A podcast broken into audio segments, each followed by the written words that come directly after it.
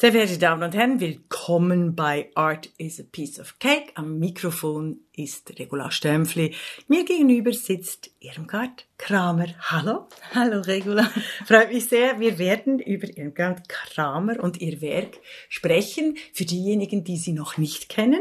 Sie ist eine der bekanntesten Kinderbuchautorinnen. Sie ist bei der Literaturagentur Die Buchagenten unter Vertrag und einer der lebensbejahendsten Menschen, die in der Tod, den Tod so gerne zelebrierenden Hauptstadt Wien lebt. Der erste Jugendroman, Die indische Uhr, verfasste die mittlerweile Bestsellerautorin 2010 und seitdem lebt sie auch vom Schreiben großartig. Und wir wollen hier im Art is a Piece of Cake uns unterhalten über die Welt, über Kinder, Jugendliteratur, ähm, über den Weg zur Schreibenden und die Person von Irmgard. Kramer. Jetzt meine erste Frage, die ich allen stelle. Wie bist du Irmgard Kramer geworden, die Buchautorin? Wie viel Zeit haben wir? du kannst gerne ausholen, die Menschen schätzen das sehr. Also Wirklich? Kind, aufwachsen, so einfach so ein bisschen so die, die Stationen, die du findest, die dich zum Schreiben gebracht haben. Also zum, zum Beruf als Berufung. Also ich glaube, begonnen hat es natürlich als Kind und äh, sowohl meine Mutter als auch meine Großmutter hatten die Fähigkeit, äh, mir Geschichten zu erzählen. Mhm. Und das war schon sehr eindrucksvoll. Also man stellt sich das so vor, zum Beispiel ein Weihnachtsabend, ähm, meine Oma meine Mutter wollte uns aus dem Haus haben und die Oma geht mit uns Kindern durch die Stadt. Wir schauen Christbäume hinter den Fenstern an und sie hält uns an den Händen. Die Oma hat warme, weiche Hände und erzählt uns die allerseltsamsten Geschichten über Engel und Elfen und so. Ja. So hat es begonnen.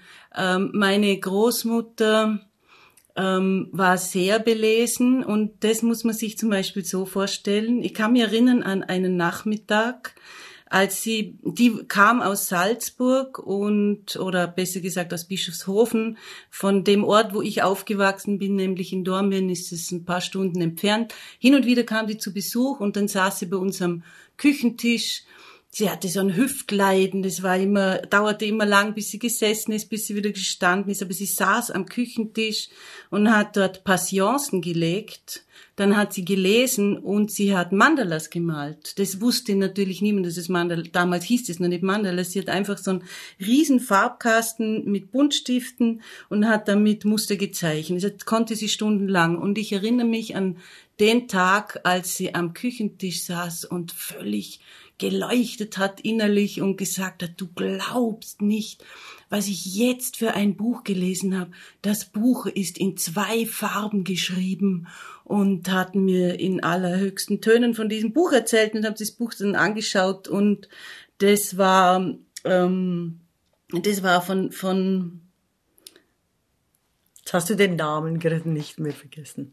Naja, ein Buch natürlich, das jeder kennt und das ich schon hundertmal gelesen, die, die unendliche Geschichte natürlich. Von Michael Ende, genau. genau. Also mir lag es eigentlich auf dem, ja, auf dem, auf dem genau. Mund. Michael Ende, ja. Und sie hat es gelesen, kurz nachdem es erschienen ist und war vollkommen beeindruckt von diesem Buch und ich meine, das... Äh, ist schon eine Weile her, auch äh, Momo hat sie gelesen, die ganzen Das waren 1970er Jahre, nämlich nee, oder 80er. Ja, in den 80er, 80er, Jahren. Ja, ja. Und dann gab's natürlich, also mit dieser Oma verbinden mich natürlich sehr viele Geschichten. Die hatte eine immens große Schallplattensammlung und äh, unter diesen Schallplatten waren Märchenschallplatten mhm. und die waren so toll, da, da gab es eine Schallplatte und es gab ein dazu passendes Bilderbuch illustriert.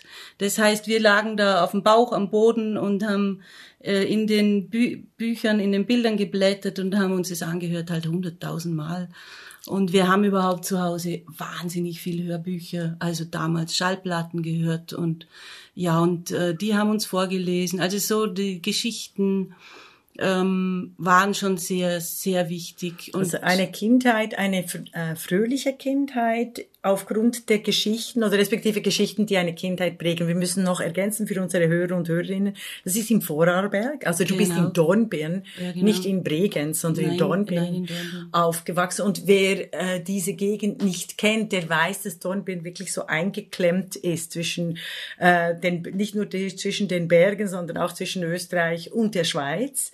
Also so, es gibt so ein spezielles Volk daraus. Das ist, äh, äh, aber es gibt und das finde ich immer wieder erstaunlich, gerade aus Vorarlberg, sehr viele bekannte Künstler und Künstlerinnen, also die eben aus diesem äh, kleinen, seltsamen Ort, also nicht nur Dornbirn, aber überhaupt diese ganze Gegend kommen. Ich finde das faszinierend, ähnlich wie in der Schweiz. Was bei uns natürlich im Gegensatz zu äh, Menschen, die in Wien aufgewachsen ja. sind damals, der große Unterschied war, ich hatte schon als sechsjähriges Kind ähm, Zugang zu allen deutschsprachigen und Schweizer Fernsehkanälen. Ja. Und ich bin 1969 geboren. Ja. Und äh, wir haben wirklich viel ferngesehen. Ich meine, das war dann zwar Sendeschluss irgendwann, aber die Wiener, die kennen alle alles das nicht. Ja. So. Eben diese Vielsprachigkeit, viele, also nicht nur mit Geschichten aufzuwachsen, sondern auch mit unterschiedlichen Dialekten, mit unterschiedlichen Sendern, das unterscheidet dich. Äh, und mich natürlich sehr von, von den, diesen Hauptstädten, die äh, im Zentrum wohnen der, der sogenannten Hochkultur. Also 1969 geboren, du siehst aus wie ein Mädchen, aber das hängt wahrscheinlich daran, äh, dass du dich eben auch mit sehr viel mit Kindern und Jugend beschäftigst. Also Geschichten, du bist mit Geschichten aufgewachsen und hast dann einen normalen äh, Lebensweg durch die Schulen absolviert oder gab es da gab's da Brüche, gab es da Freud, also, freudige Ereignisse. Ja, äh, mir fällt mir fällt noch so eine Geschichte ein. Das erste Mal, als ich mit einer Geschichte Geld verdient habe, da war ich elf Jahre alt. Oh da habe ich ja Wahnsinn, oder? Ja.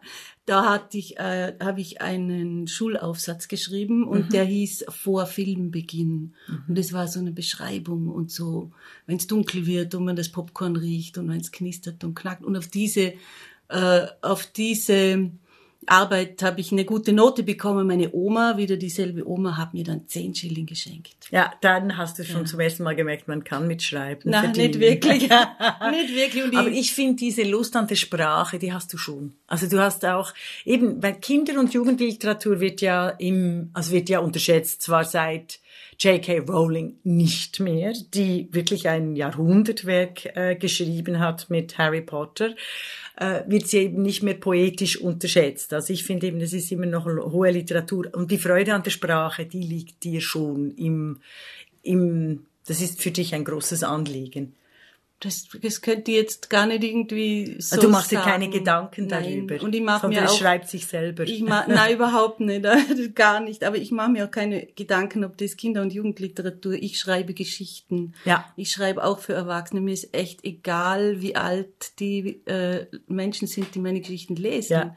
Ist dir auch egal, welches Geschlecht die Menschen haben? Eigentlich ja. Ja.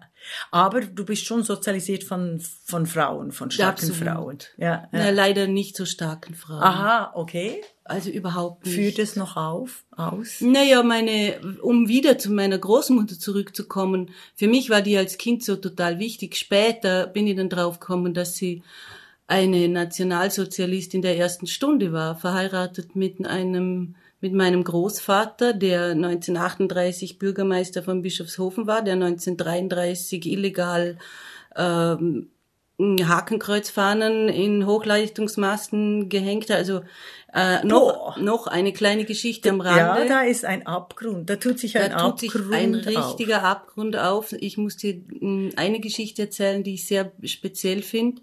Meine Großeltern wollten, dass alle ihre drei Kinder am 20. April zur Welt kommen. Mhm, das ist der, Geburtstag. der Geburtstag von Führer. Genau. Und bei meiner Tante hat's nicht geklappt. Die sind alle im April geboren. Bei meiner Mutter hat's tatsächlich geklappt. Mhm. Die kam am 20. April zur Welt. Da musst du dir vorstellen. Krass. Mein Großvater war damals Bürgermeister von so einer kleinen Stadt. Dann zieht die Blaskapelle auf, versammelt sich im Hof Die Hebamme tritt auf den Balkon und ruft hinunter, ein Mädel ist. Ah, Wahnsinn. Und ein Mädchen ja. ist es und Ja. die Blaskapelle ist unverrichteter Dinge wieder abgezogen. Also das ist, äh, das sind ganz große Abgründe Ja. in den Geschichten. Also weißt du, weil als du begonnen hast, von deiner äh, Großmutter zu erzählen, habe ich natürlich meine Großmutter vor Augen gehabt, äh, die eine äh, stramme äh, Antifaschistin war als Bäuerin, also und sich wirklich gegen die Faschos auf dem Land wehren musste in Maikirch im Seeland. Eine der wunderschönsten, stärksten Frauen, die Mutter meines Vaters, sehr politisch. Und dann habe ich mir so eine Großmutter vorgestellt, eine schöne, breite Erzählende, die, sie hat ja dann eben Michael Ende gelesen, in den 1980er Jahren auch ein Antifaschist. Ähm, erstaunlich. Wann hast du, darf ich dich da noch zurückfragen, wann hast du begonnen zu realisieren, dass das Bild als Kind einer, äh, einer geschichtentragenden Großmutter, die dich auch mitträgt und der Mutter, äh, und dann bist du eine erwachsene junge Frau und realisierst äh, deren politisches Engagement. Also so richtig die ganze Tragweite meiner Kindheit habe ich mit 50 verstanden. Und zwar, ich habe, wenn man mich gefragt hat, wie war deine Kindheit, habe ich immer gesagt, die war nur schön. Es war ja, idyllisch. Ein 3000 Quadratmeter Garten, 30 Apfelbäume, Kinder spielen, Geschichten und alles. Ähm, als ich 50 wurde, oder sagen wir 49, war ich in einer großen Lebenskrise, so ein riesengroßer Umbruch in meinem Leben. So äh, das Ende einer 33-jährigen Beziehung und es ist alles auseinandergefallen und ähm, dann natürlich stellt sich alles auf den Kopf und dann habe ich natürlich Therapie begonnen oder ich habe versucht, mein Leben aufzuarbeiten oder mal hinzusehen und habe dann festgestellt, dass dieses sich in Geschichten flüchten und in fremde Welten und sich Fantasiewelten bauen, dass das ein absolutes Schutzprogramm war. Das war so ein, ein, ein äh, also ich sage das jetzt krass, aber meine Mutter und mein Vater, die sind durch diesen Zweiten Weltkrieg ganz sicher traumatisiert in der frühen Kindheit, ganz sicher. Und natürlich färbt es irgendwie auf Kinder ab.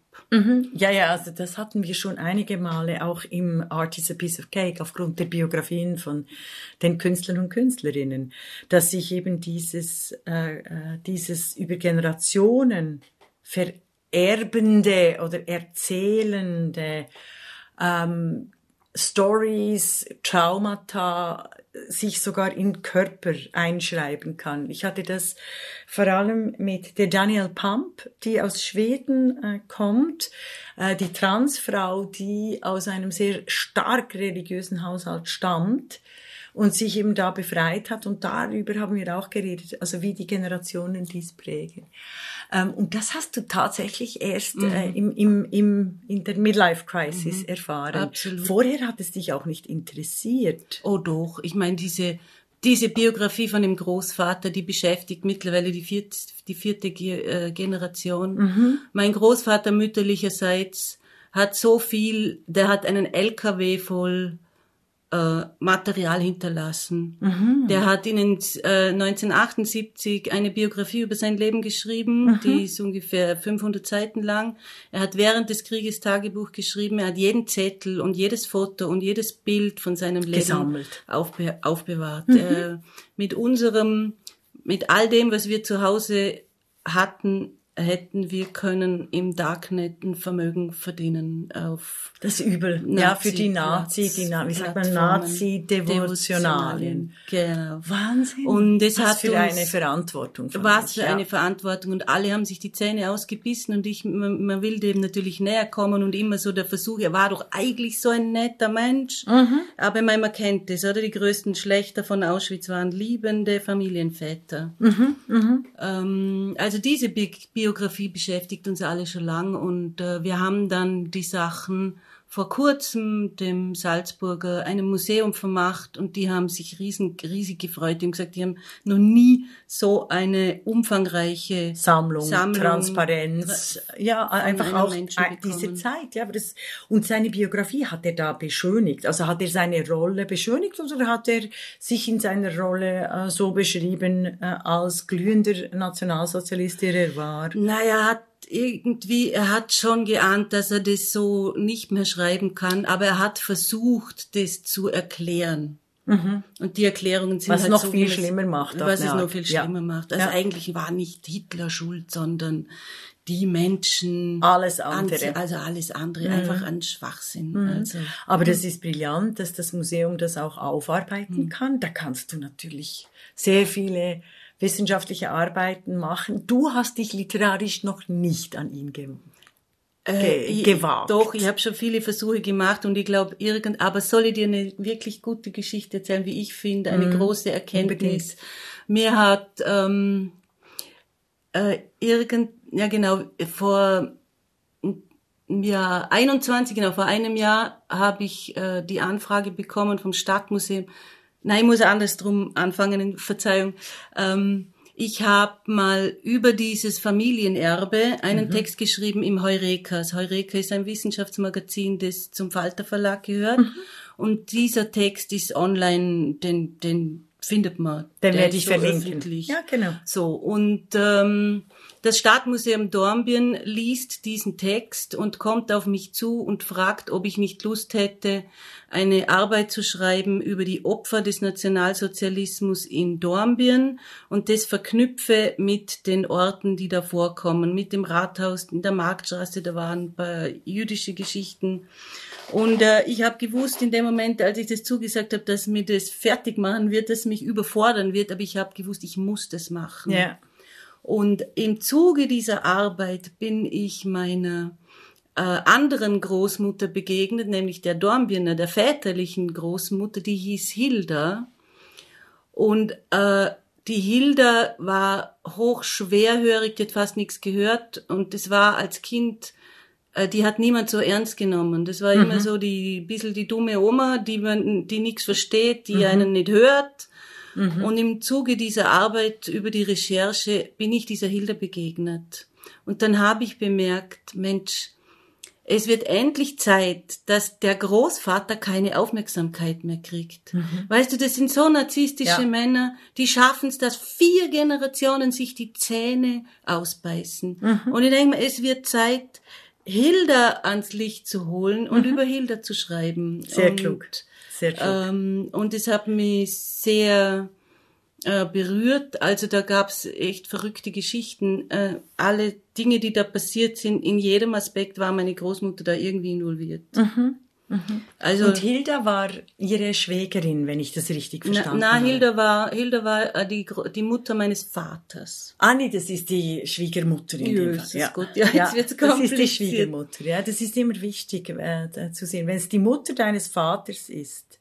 Ah, nein, nein, nein. Ähm, egal. Meine Großmutter. Deine die Großmutter, andere. Es die andere auf es gab anderen die, Seite. die Ich habe eine Generation übersprungen. Genau, es gab die Geschichten erzählen die Großmutter, es gab die taube Großmutter. Ja. Und die taube Großmutter ist in Dornbirn und die andere Mhm. war in Salzburg. Und also nur so eine Geschichte, die, ähm, die Hilda, die taube Oma, äh, war, hat äh, ein Kind bekommen, ähm, 1908, äh, nee, 37.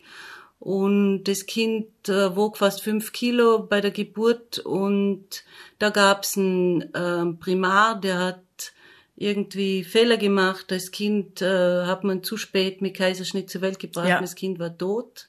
Oh. Und ähm, man hat dann zu ihr gesagt, sie soll nie wieder Kinder bekommen. Mhm. Sie wurde dann doch nochmal schwanger und hat 1938 meinen Vater bekommen.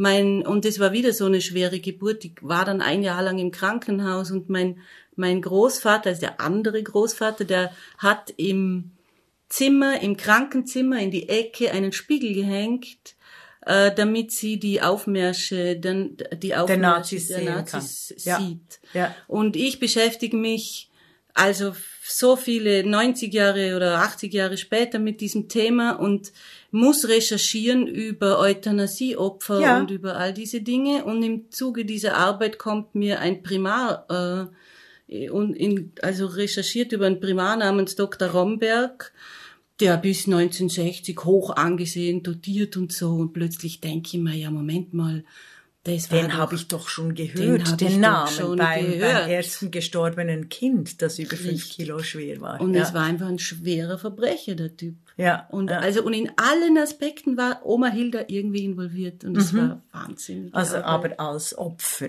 als Also Opfer. aus, ausgeliefert. nicht nur Nicht nur, Opfer. also es sind ja äh, nicht nur in der nicht nur als Opfer.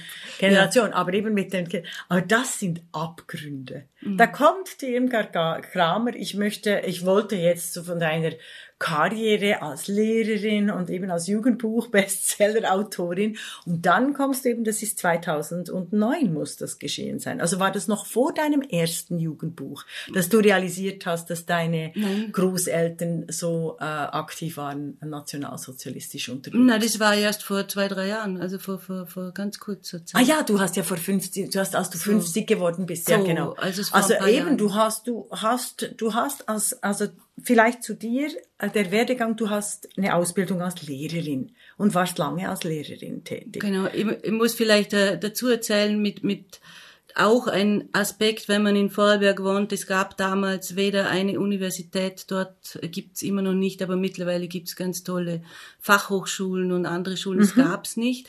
Die einzige Möglichkeit für eine weiterführende Ausbildung war, dass man Lehrerin geworden ist, Pädagogische Akademie. Ja. Und ich war damals Auch mein schon, Traumberuf, auch in den 60er Jahren geboren, das war absolut mein Traumberuf, Ja. ja.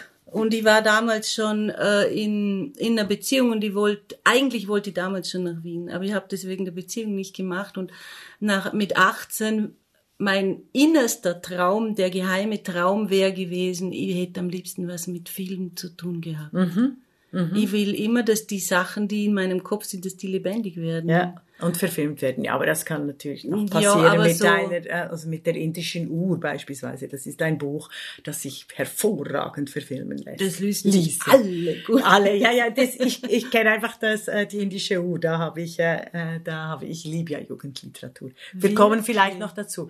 Also der Bogen war, also die ganze nationalsozialistische, der ganze nationalsozialistische Abgrund, der ist jetzt aktuell auch als Schriftstellerin, was dich beschäftigt, seit vier Jahren. Das war vor äh, zwölf Jahren, als du erfolgreich äh, die Jugendbücher und, und die Bücher zu schreiben begonnen hast, war das eigentlich nicht präsent. Da musstest du Nee, ich meine, die Geschichte mit dem Großvater war immer präsent, aber aber es war nicht so dringlich. Also Nee, es hat sich nicht, ich- ja, ja. was sich da wirklich abgespielt hat. Aber lass mich noch kurz Ja. erzählen, mit 18 wollte ich das machen und ich habe mich erkundigt, was man tun muss, wenn man... Also Filmerin zu werden. richtig. Und nee, die wollte nicht Schauspielerin werden, um Gottes Willen, Ja. aber... Nein, Filmerin. Also Regisseurin. Genau. Ja. Mhm. ja, oder Drehbuchschreiberin oder so etwas und habe mir die Aufnahmebedingungen kommen lassen und habe gesehen, wie viel sich da bewerben und wie wenig genommen werden und habe mir gedacht, die, nehmen mich sowieso nicht und Ah. habe das nicht einmal jemandem erzählt, habe sofort nicht in mal versucht. nicht Ja. mal versucht und ich war nicht mutig. Ich bin in der, ich bin nicht Lehrerin geworden, weil ich es unbedingt wollte. Ich bin Lehrerin geworden, weil mir nichts anderes eingefallen ist und weil weil das die Welt war, die ich kannte. Mhm. Ich war einfach nicht mutig. Und der, die Anfänge dieses Lehrerinnen-Daseins, man hat so, so tolle Ziele, man will alles besser machen. Ja, die ersten zwei, drei Jahre waren katastrophal. Ja, und dann habe ich es 20 Jahre gemacht. Irgendwann Aber in welcher Hinsicht katastrophal? Weil es nicht aus dir, also weißt du, geht es um die innere Berufung, die du nicht ausgelebt hast? Oder waren auch die Umstände in diesem ganzen Schulbetrieb Ja, Katastrophe? katastrophal. Also man nennt das, glaube ich, Praxisschock. Ich meine, wenn man 18, 19, 20 Ja. ist, dann hat man ja noch nichts mit Kindern zu tun in der Regel oder Ja. wenig. Ja. Man war Kind, das ist das Einzige, was man über Ja. Kinder weiß. Dann kommt man in die Schulklasse und merkt einfach, da sind ein paar Kinder, können auch ganz schön schwierig sein. Unglaublich mühsam, ja. Unglaublich ich, ich war ja auch als äh, Lehrerin tätig. Äh, während dem Studium, also auch schon als 19-Jährige in der Gewerbeschule, aber für Jugendliche. Und ich habe es geliebt. Ich habe es aber deshalb geliebt, weil ich immer wusste, das ist nicht mein Beruf, sondern damit verdiene ich Geld in der Schweiz. Wie, ist, wie sind übrigens die Lehrerinnenlöhne in Vorarlberg. Weil in der Schweiz sind ja die Lehrer und Lehrerinnenlöhne sehr hoch, sehr verehrte deutsche Zuhörer und Zuhörerinnen. Deshalb ist der Lehrerberuf immer noch sehr geschätzt in der Schweiz, was ich von Deutschland ja nicht sagen kann. Die haben ja ein Riesenproblem. Also es ist furchtbar, wie die Deutschen ihre Ausbildungskräfte behandeln. Muss ich sagen, in der Schweiz, äh, in der Schweiz ist ein ganz anderes Klima. Wie steht's im Vorarlberg? Äh, ich muss gerade lachen. Also in Vorarlberg ist es, ähm, sind, fehlen Lehrer überall und Lehrerinnen. Äh, also nur um dir ein Verhältnis zu geben, deutsche Lehrerinnen verdienen doppelt so viel wie österreichische. Und in der Schweiz, glaube ich, mindestens viermal so viel. Mindestens. Also, so, also ich kann dir sagen, mein Anfangsgehalt ja. war 1000 Euro. Umgerechnet, das waren 12.000 Schilling, 1000 Euro. Also das ist Und es ist heute, also ich habe nach 20 Jahren 1900 ja. verdient oder vielleicht 2000 Ja, es Euro ist das in der Schweiz ist es 6000, glaube ich, beginnst du es mit 6000 Franken. Viermal so ja. hoch und die kennen ganz viele gehen einfach in die Schweiz arbeiten. Logisch. Ja.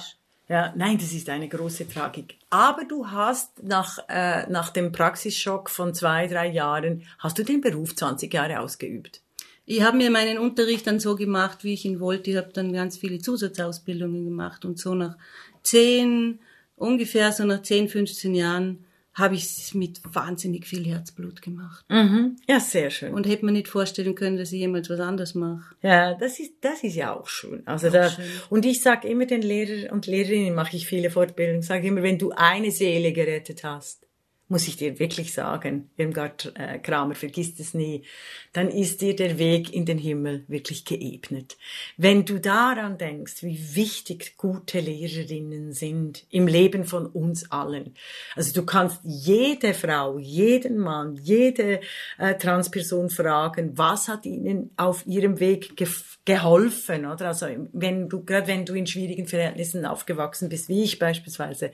Also die Frau Schürch, die möchte ich immer noch küssen, meine erste Primarlehrerin. Also von dem her ähm, ist es toll, dass du dann äh, wirklich die Berufung als Lehrerin doch noch entdeckt hast nach dem mhm. ersten Schock. Und geschrieben hast du in den 20 Jahren Nein. geschrieben? Nichts? Also, ja doch, natürlich immer, aber nur geheim. Ah. Das wusste auch niemand, dass du bist eine mache. geheime Schreiberin. Absolut, nur geheim. Wie schreibt Frau geheim? Frau sitzt am Tisch, gibt mhm. vor zu arbeiten. Ja, also so Schüler auf Aufgaben zu, nee, zu, zu Hause, ihr zu Hause, ja, ja. Ja, ja, ja, ja. Vorzuarbeiten ja. und äh, flüchtet sich in eine Parallelwelt und haut Spannend. tausende Seiten raus. Und wow. ich hatte so Angst, dass das irgendjemand in meinem Laptop äh, entdeckt. entdeckt, dass ich das Zeug nie gespeichert habe. Ich habe es immer ausgedruckt und versteckt. Das ist der Hammer. Es sind das ist der Hammer. Tausende. Ich habe es nur für und mich Das sind auch schon Geschichten oder sind es Tagebuch, äh, Gefühlszustände? Du hast kein Tagebuch. Geschichten. Ja, aber das ist ja zauberhaft. Aber also ich bin völlig fassungslos, dass du das geheim getan hast. Ich. Was war das Geheimnis dahinter? Weil du es nicht wertvoll genug fandest. Ich, ich, ich hätte mich geschämt oder auch von mir selber. Das war wie so eine total geheime Leidenschaft, wie sowas. Also quasi wie eine Sucht, wie eine Droge. Wie eine also eben wie wenn du äh, heimlich eine, eine den Sucht. Flachmann immer dran genippt hättest. Oder weiß ich, jemand, der sexsüchtig, wie so eine ja. Sucht. Ja. Und ich, hätt, ich hab, das hat niemand gewusst. Ja. Ich glaube, meine nächsten Angehörigen, die wissen das heute noch nicht. Ja, was für eine schildernde Person. Das finde ich schon krass. Nee, Wann hast denn du das gewagt, aus dem Geheimnis ein, ein öffentliches Engagement zu machen. Das musst du also schon erzählen. Naja, die, die Geschichte, ich glaube, das kommt auch öfters vor. Also ja. als ich 35 war, das war im Jahr 2004, mhm. ähm, da hat habe ich in einer Band gespielt und ah, das auch noch. Ja, aber weißt du nur nur im Keller und wir sind nur mal auf Geburtstagen aufgetreten. Ja, aber Musik bleibt Musik, mein Ja, genau. Aber mein lieber mein lieber Schwager, der war der Sänger von dieser Band und der war in meinem Leben, das ist der Mann meiner größeren ja. Schwester und der war in meinem Leben seine sehr wichtige Person. Auch weil wir mit zusammen in der Band gespielt haben, weil er mit meiner großen Schwester verheiratet. Ich liebe meine große Schwester. Und 2004 hatte der ein Aneurysma. Ah. Das heißt, der ist äh, umgekippt und äh, die haben den ins Krankenhaus geflogen, nach Ravensburg damals, weil es in Feldkirch keinen Platz gab und äh, wir haben nicht gewusst, äh, ob er es überlebt oder nicht.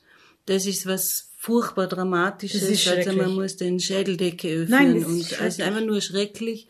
Und ich weiß noch, äh, es war am 6. Februar, ich bin nach Ravensburg gefahren, ich habe ihn, äh, er lag noch im Koma und ich habe seine Hand gehalten. Wir haben nicht gewusst, ob er es überlebt und dann bin ich nach Hause im stöbernden Schneefall. Es war alles weiß über mir, oben, unter mir, auf der Autobahn 30 kmh fahren Schnee von oben und von unten. Und in dem Moment war mir wirklich, als schreit mir jemand ins Ohr, du musst jetzt einen Roman schreiben, den auch Leute lesen. Ja, Es war echt so ein Erweckungserlebnis. ja. Und ich kann es mir einfach so erklären, ich habe gemerkt, wie schnell das Leben zu Ende sein kann. Und es gab mir den Mut. Und in de, ich schwöre in dem Moment wusste ich zum ersten Mal, was ich wirklich, wirklich will. Was ich wirklich werden will. Lehrerin bin ich geworden, weil man nix, weil es so naheliegend war. Ja. Aber das war so ein erhebendes Gefühl, zu wissen, was Das ist eine. Aufgabe. Wir kriegen auch Talente geschenkt, Ja. Die wir ausleben müssen. Ich finde das schon entscheidend. Ähm, hat der Schwager überlebt? Der hat überlebt, aber Ja. der sitzt immer noch im Rollstuhl. Der ist ein Pflegefall geworden. Es Ja. ist echt für meine Schwester. Die schiebt jetzt halt seit fast 20 Jahren Rollstuhl. Das ist Ja, nicht das, schön. Nein, das ist eine große tragische Geschichte. Ja. ähm, es ist einfach sehr Aber traurig. dich hat's, äh, dich hat's äh, zur Vernunft gebracht, Es zur würde ein, poetischen man Vernunft. sagt ja oft, jede Krankheit ist für irgendwas gut. Ich kann das nicht hören. In dem Fall Nein, aber ist das ein war Schwachsinn, für aber. Das hat ein anderes Schicksal hat es, hat es, Richtig. äh, hat es. Er kennt die es was Geschichte ge- auch. Ja. Er kennt ja, die ja. Geschichte. Ja, ja, nee, die ist wichtig. Und dann hat es aber trotzdem noch ein paar Jahre gedauert. Na, Also dann bis hatte ich ein großes kam, Ziel ja. Mhm. und dann habe ich jedem erzählt, ich schreibe jetzt ein Buch. Und Ah. dann, ja, ja. Also das, das. Geheimnis war fertig. Fertig. Jetzt, äh, ja, was du und so. Radikal. So. Also Sehr ich schreibe jetzt ein Buch. Ja. Und dann habe ich halt äh, an allen Wochenenden und in den Ferien und Freizeit habe ich zwei Jahre in diesem Buch geschrieben und habe das dann an 40 Verlage verschickt. Und den Titel hattest du schon, die indische Uhr. Na, das war nicht die indische Uhr. Ah, Das war das Ich hab- Noah-Buch. Ah, aber das weißt war du, das Noah-Buch. aber das ist Ah, keine, Entschuldigung, kein das Problem, grad dass du ja. das nicht weißt, weil das, äh, das ist eine komplett, das, das ist Ich das habe natürlich das, das ich gelesen habe. Am Ende der Welt traf ich Noah. Und das ist eine Liebesgeschichte, das weiß ich noch. Und die ist ab 14, glaube ich. Das ist ja nicht ab 5. Nein, äh, oder nee, ab das ist 8. eine ja, ja. sehr komplexe- Ein roter Koffer, eine falsche Identität, eine geheimnisvolle Villa und eine große Liebe. Marlene bricht aus aus ihrem behüteten Leben und verbringt den Sommer in einer geheimnisvollen Villa am Ende der Welt. Dort trifft sie auf Noah, in den sie sich sofort verliebt. Also ich freue mich sehr, ich, das müssen, das werden auch alle sofort bestellen, unsere Hörer und Hörerinnen. Also das war diese Geschichte, hast du zwei Jahre. Äh, ich, ich, muss die, ich bin mir nicht sicher, ob es im Moment lieferbar ist. Als E-Book ganz bestimmt. Ja, Äh, und sonst auf irgendwelchen ähm, Media-Mobs oder was? Media-Mobs, irgend sowas. Ja, ja. Aber an diese, ich kann die Geschichte abkürzen, es hat elf Jahre gedauert. Ich habe elf Jahre an diesem Buch geschrieben. Hm. Also ich habe es verschickt, natürlich wollte es keiner haben. Eben an 40 Verlage hast du Genau, geschrieben. 40 Absagen. Hast du die 40 Absagen gesammelt? Ja, ja. Aber das mache ich dann nie. Die verbrenne ich dann Aber ich habe noch einmal 40, Jahre- ich habe viele, ich habe ganze Ordner voll. Ich habe zehn Jahre lang geschrieben und habe nur Absagen gekriegt. Ja, ja. Und äh, irgendwann habe ich mich Du dann hast aber weitergeschrieben. Nee, ich habe mich gefragt, wa Ja. warum wollte das eigentlich niemand? Ja, Und ja. dann fiel mir auf, na eigentlich habe ich ja vom Schreiben keine Ahnung. Ja. Und dann habe ich begonnen, das Handwerk zu lernen. Und ich glaube, ich habe, also ich war dann in unendlich vielen Kursen. Ich habe äh, Literatur gelesen. Ich habe dann neben der Arbeit noch so ein Literaturstudium gemacht. Ich habe mich begonnen, mit dem Schreiben zu befassen. Also das Handwerk. Das Handwerk. Als Handwerk, weil Schreiben, also eben das poetische Schreiben, äh, hast du ja seit Kind immer wieder weitergeschrieben. Also sonst hättest du nicht als Geheimnis eben diese tausend Seiten. Ja, alles Aber kann das Handwerk, ja, das ist so wie äh, wie ich vom als Balletttänzerin immer äh, geträumt habe und tanze. Also und eben dann auch richtig tanzen lerne. Also das ist das ist so ja sehr schön. Und dann hast du das Handwerk schreiben und dann hast du so umgeschrieben den Noah. Ja, halt hundertmal. Ah, hat ehrlich? Jahre Boah, gedauert, das ist aber, ja anstrengend. Aber ich habe daneben, ich habe alle Bücher, weißt du, ich bin so, ich arbeite so lange an einem Buch, das glaubt man gar nicht. Ja. Und Ah, ich habe halt immer mehr- nicht. Ich, ich, Ja. ich arbeite auch lange. Du, ich habe immer mehr, immer, immer, ich habe dann das nächste, das nächste war, war das nächste die indische, genau. Ja. Das habe ich wieder verschickt und habe wieder nur Absagen bekommen. also der Noah wurde irgendwann mal Nee, publiziert. aber viel, nee, viel, viel später erst. Also eben, du hast, du hast aber immer weitergeschrieben. Weitergeschrieben. Das ist die große Anerkennung. Das ist wichtig für uns alle zu wissen. Ich du bist dran geblieben, trotz den Absagen. Also ich bin ja auch so, ich sage, ich bin lieber gegen die ganze Welt als gegen mich selber. Also ich sage ja äh, auf die Frage, äh, wie siehst du dich in 50 Jahren, sage ich, ja, da habe ich sicher ein Denkmal ähm, im äh, Washington Square Garden oder so, irgendwie so, oder Park. Also, aber du bist dran geblieben. Das ist, Ich das habe braucht durchaus ziemlich Vermögen. zu Beginn ähm, Biografien anderer Autorinnen gelesen und Autoren und habe festgestellt, dass es bei den meisten dauert halt ungefähr zehn Jahre. Ja. Also auch auch wenn es heißt Bestseller über Nacht, wenn man nachforscht, findet Ja, man raus. sind alle- es 40 Jahre quasi Ja, oder richtig. 20 Jahre oder 10 Jahre So. mindestens. Und ja. ich habe mir vorgenommen, ich versuche zehn Jahre lang nicht frustriert zu sein. Ja. Und es war so, eine, ein, die Vorfreude war so schön. Ja. Die Vorfreude, die Hoffnung mit dem nächsten Klaps, die Hoffnung, ich habe einfach immer weitergemacht. Ja. Und und äh, 2010 dann, da wollte es wieder keiner, da erschien diese indische Uhr. Genau, ich möchte etwas sagen. Die indische Uhr ist nämlich ganz nach äh, äh, La Steinflis Geschmack. Mhm. Leo, Emma, Adrian und der hinkende David werden ins Jahr 1831 katapultiert. Und ich liebe natürlich solche Zeitmaschinen, I love Time Machine äh, Romane.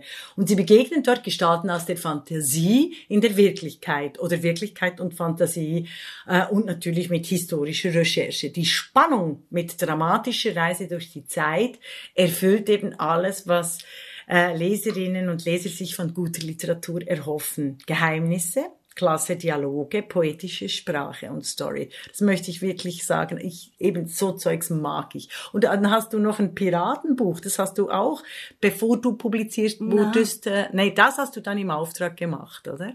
Na, irgendwann, nachdem ich, also die indische ich, also es ehrt mich erzähl total, dass du das gelesen hast. Ja, das war gefällt dir das so, nicht? So. Doch, das gefällt mir schon, aber das ist, ähm, da hatte ich keine, keine Lektorin, da hat mir, hatte ich noch keine Agentin, da hat mir Ja, niemand wirklich geholfen. Also das war so ein, wirklich ein Frühwerk, sagen wir. Ja, aber so. ich liebe ihm, ich liebe ihm die Story. Also Ja. weißt du, ich liebe den Plot, da bin ich, und ich bin ja sowieso Schnellleserin. Also ich bin Okay. für, für literarisch Begabte bin ich wirklich ein, ein Horror, oder?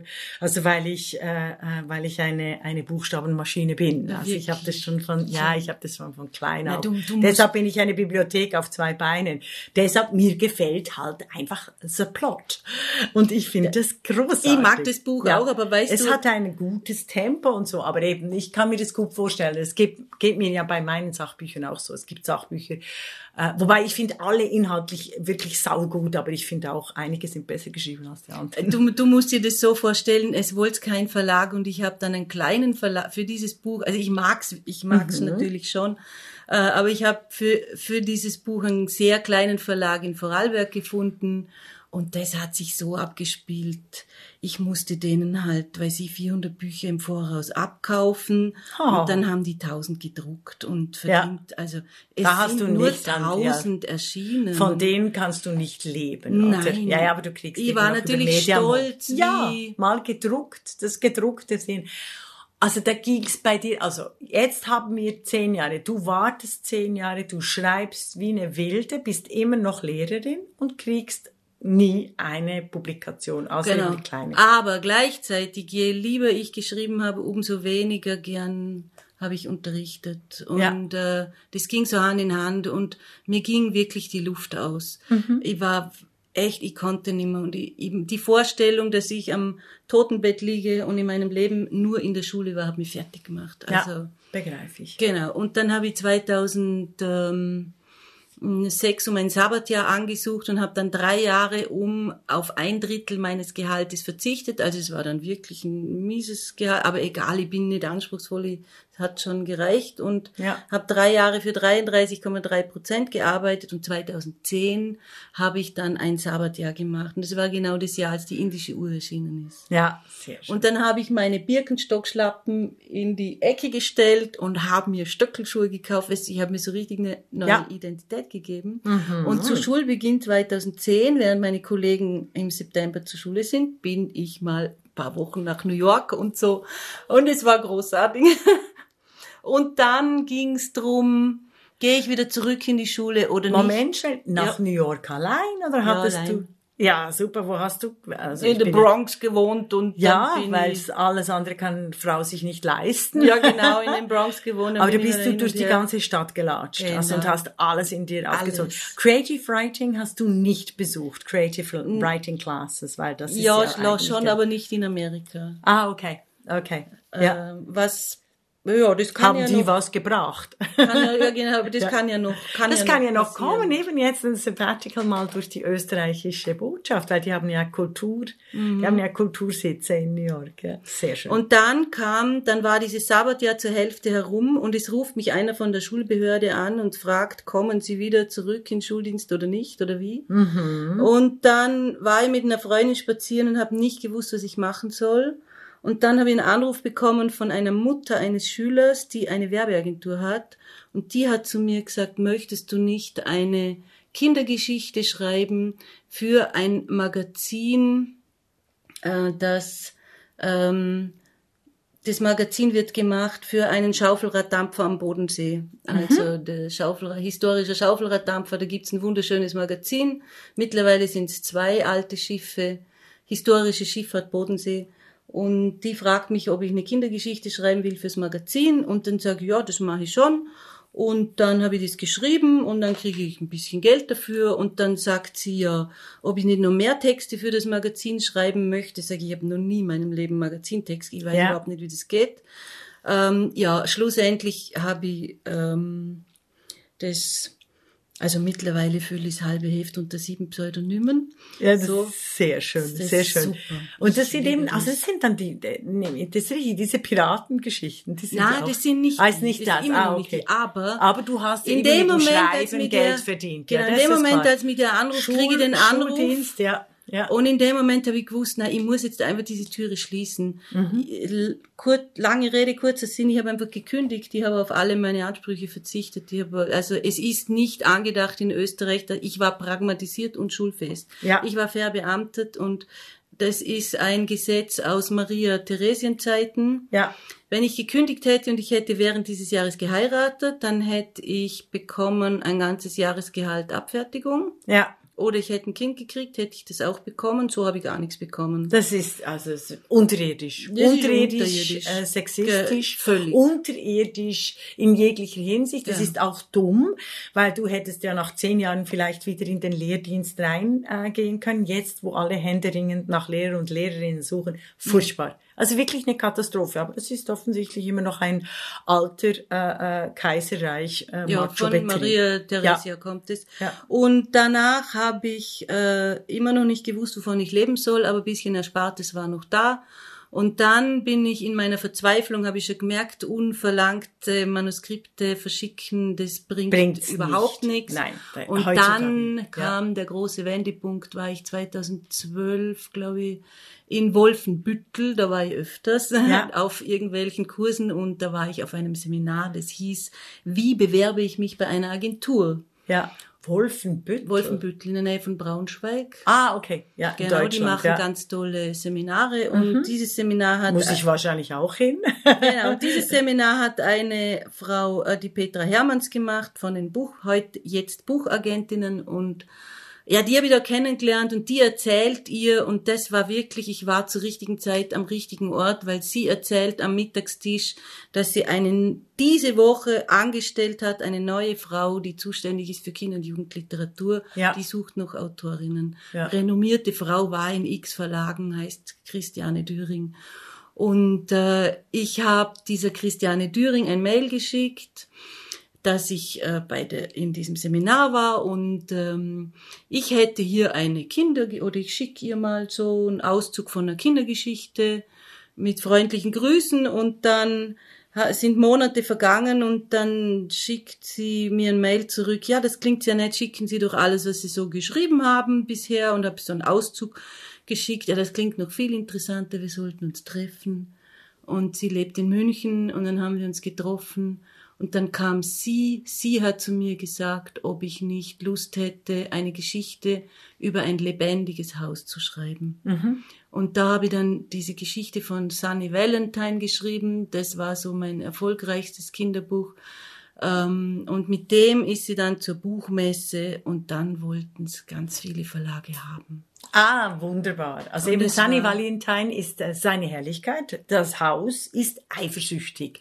Seit die Sommerferien vorbei sind und Sunny, Flip und Amir jeden Tag in die Schule gehen, ist das Haus völlig einsam. Also verlegt es den Unterricht kurzerhand in die eigenen vier Wände und verliert dabei dummerweise Helene, die Lehrerin. Sunny muss helfen und sie suchen. Das ist aber nicht ganz einfach, weil interessanterweise ist diese Lehrerin ähnlich wie Irmgard Kramer verschwunden durch die Klotür und in einer der wildesten und hektischsten Städte der Welt gelandet, nämlich New York. Wie soll eine so unter all diesen Menschen Helene finden?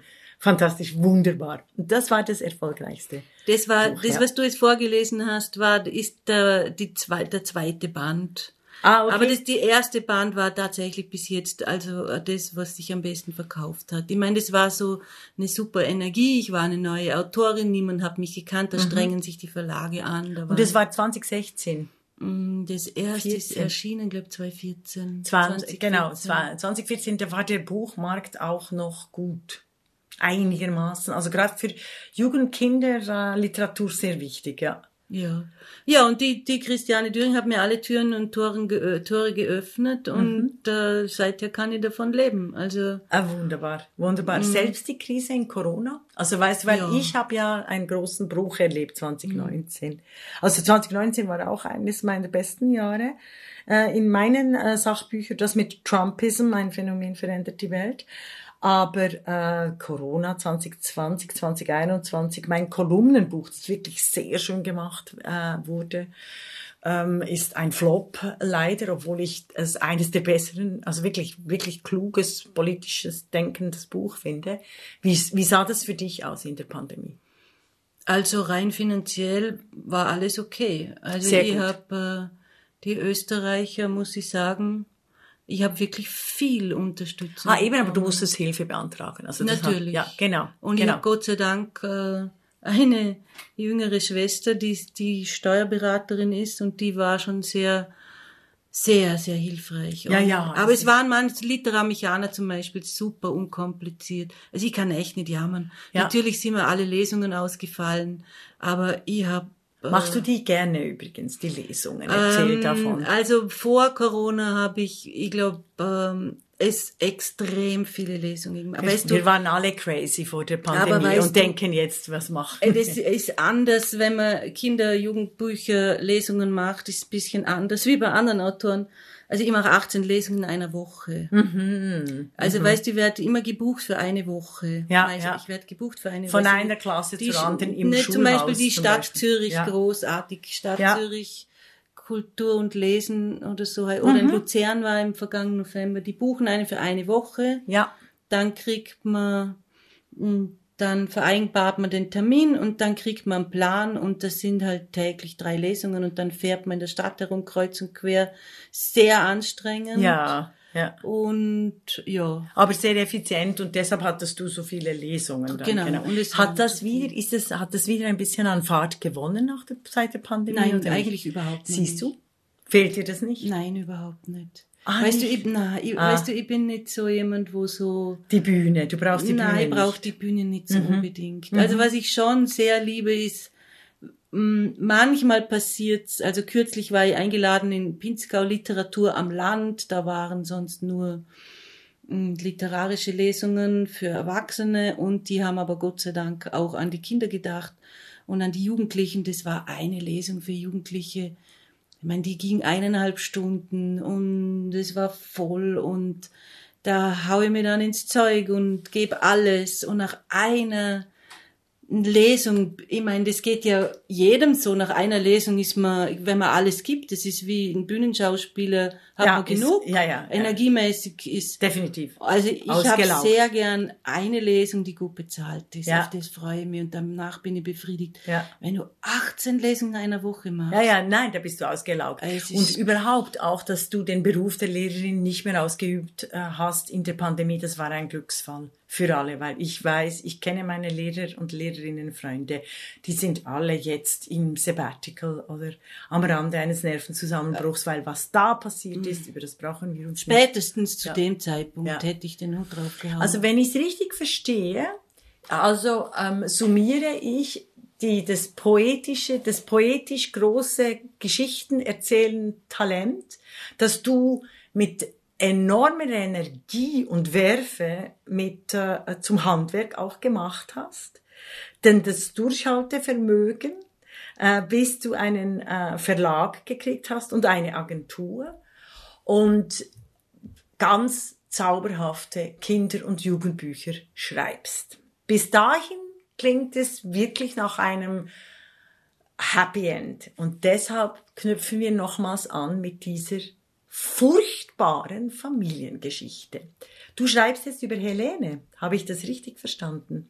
Äh, nicht, Hilda. Nee, äh, Hilda, Hilda. Das habe ich schon geschrieben. Ja. Ist es schon publiziert? Na, in, äh, nee, ja? das, äh, das ist gerade am, am Werden. Mhm. Also das, ja, das wird publiziert. Aber Wie geht es dir dabei?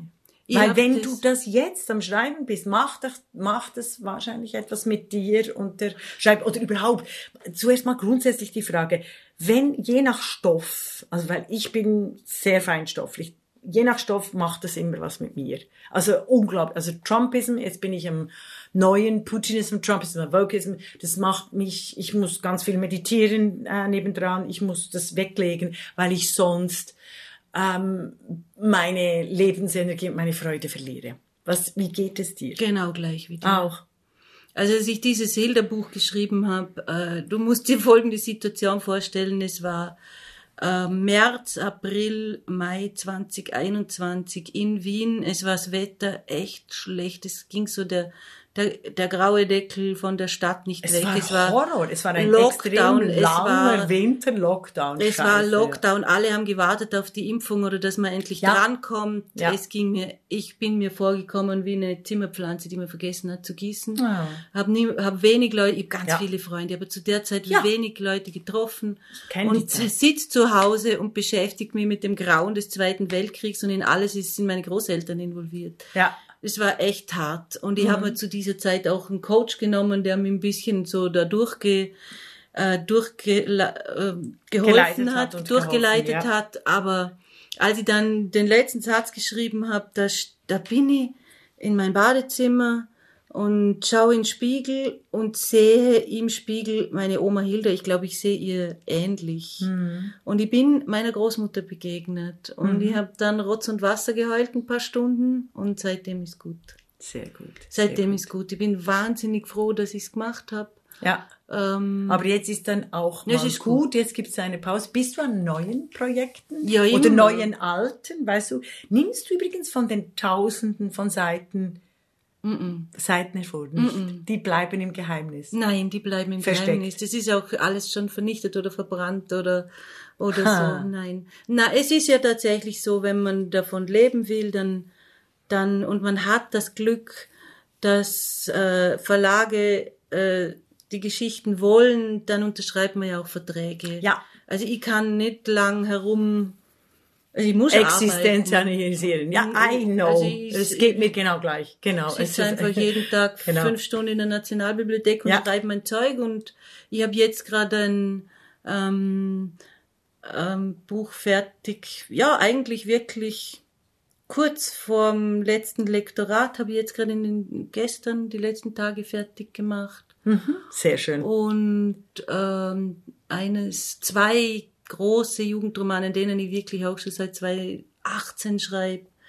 Ähm, die werden erscheinen Ende ne, ne, übernächsten Jahres. Aber ich muss bis Ende nächsten Jahres zwei große Bücher abgeben, fertig, fertig machen. Ab, fertig machen. So. Ja. Also Eben, also wie ich finde das enorm erfrischend, das wird auch sehr viele Hörer und Hörerinnen begeistern, weil ich tatsächlich der Meinung bin, Schreiben ist Handwerk. Also ich habe so viele Frauen auch in der Beratung, die sagen, ich möchte so gerne ein Buch schreiben und dann muss ich einfach immer wieder sagen, schreib, tu es, mach es. Ich will nichts mehr hören. Ich will von keinen Wünschen mehr hören, was äh, gerade bei Frauen im mittleren Alter, was sie alles gerne machen möchten, weil es wirklich das Einzige im, im Lebensweg gibt, äh, dann, dann tu es. Jetzt habe ich noch einen letzten Punkt, den ich ansprechen äh, möchte. Äh, und zwar ist das Stichwort Käse. Kannst du mir dazu etwas erzählen? ja, äh, ähm, das Stichwort Käse, ich kenne, äh, ich liebe Käse. Ich habe 26 Jahre im Bregenzer Wald gewohnt. Das gehört auch zu Vorarlberg und dort, äh, dort gibt's dermaßen viel Bergkäse, dass sie nicht wissen, wohin sie es verkaufen sollen. Äh, ich schreibe für ein Magazin sehr gerne, das erscheint nur zweimal im Jahr, einmal im Sommer und einmal im Winter. Äh, und da geht's um die, das Reisemagazin Bregenzer Wald. Und, äh, und dann bin ich nach Wien gezogen und in Wien habe ich kennengelernt den Anton Sutterlütti. Der Anton, Anton macht Käse. Der Anton ist ein Zen, ein Künstler, ein Kunsthistoriker. Hm. Man kennt den Anton, weil er war der erste Millionenshow-Gewinner. Ja, genau, deshalb kann ich ihn aus dem ja, Genau, und viele kennen den Anton. Und da, beim Anton ist so, der Anton macht seinen Käse im Bregenzer Wald oder er lässt ihn machen, je nach Jahreszeit.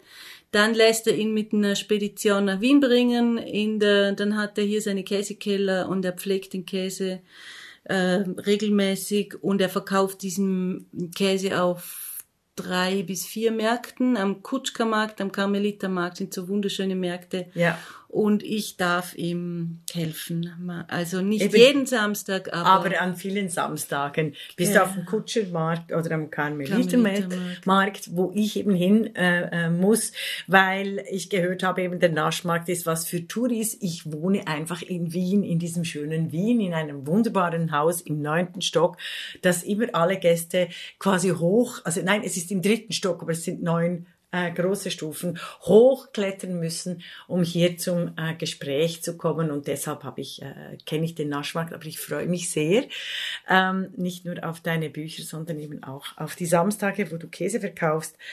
Ja, ähm, wenn jetzt eine Fee käme, die Frage stelle ich auch immer am Schluss äh, der Gespräche. Wenn eine Fee käme bei dir vorbei und du könntest dir wünschen, was du möchtest.